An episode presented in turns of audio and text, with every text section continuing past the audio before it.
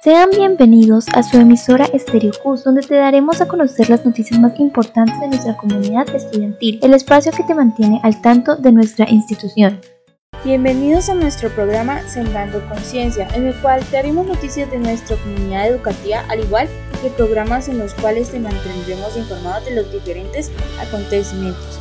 Ven y conéctate. Hola, sean bienvenidos a este su programa radial. Esperemos que todos se encuentren muy bien, rodeados de sus seres queridos.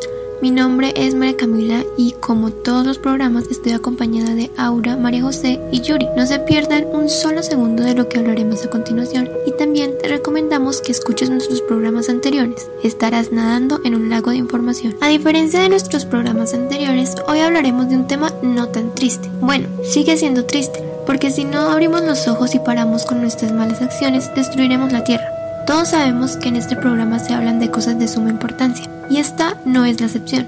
Hablaremos sobre la capa de ozono, pero ¿esto qué es? ¿Por qué me afecta? ¿Cómo lo estamos dañando? Y lo más importante, ¿qué podemos hacer para detener su deterioro? ¿Qué es la capa de ozono? La capa de ozono es una capa protectora dentro de la atmósfera terrestre que tiene la función de preservar la vida del planeta Tierra haciendo las veces de escudo contra la radiación ultravioleta. Se encuentra entre 15 y 50 kilómetros de altura de la superficie de la Tierra y absorbe más del 97% de la radiación solar que resulta dañina para los seres vivos. Esta capa es indispensable para preservar la vida tal como se conoce, ya que filtra una gran proporción de los rayos solares que son dañinos para los seres vivos y dejan pasar los rayos necesarios para la vida. Los rayos ultravioletas que no son filtrados por el ozono generan quemaduras y problemas visuales en el ser humano y hasta la muerte de algunos organismos unicelulares. La destrucción de la capa de ozono se da de manera natural cuando se altera el nivel de ozono presente en la atmósfera y por la acción del hombre que a través de productos y procesos libera a la atmósfera gases dañinos.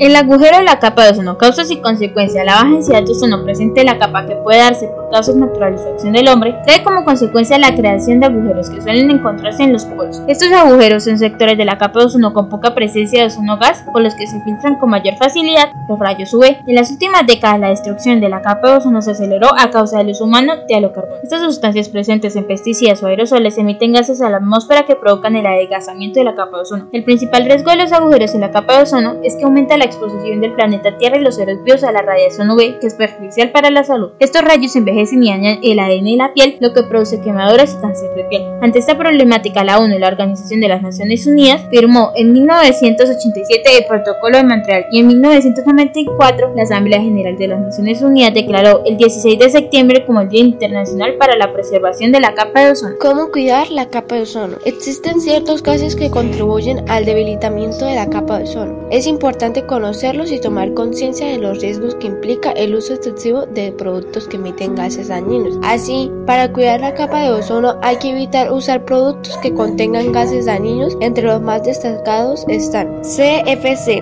clorofluoroso carbonoso, compuestos que contienen clorofluor y carbono que se utilizan en aerosoles, solventes, aires acondicionados y como material aislante, alcanzan la atmósfera, se disuelven y el cloro rompe la capa de ozono. HCFC, compuestos que contienen hidrógeno, cloro, flúor y carbono, que se utilizan como reemplazantes de los CFC. En este caso, el cloro también daña la capa de ozono, pero el hidrógeno los hace menos estables.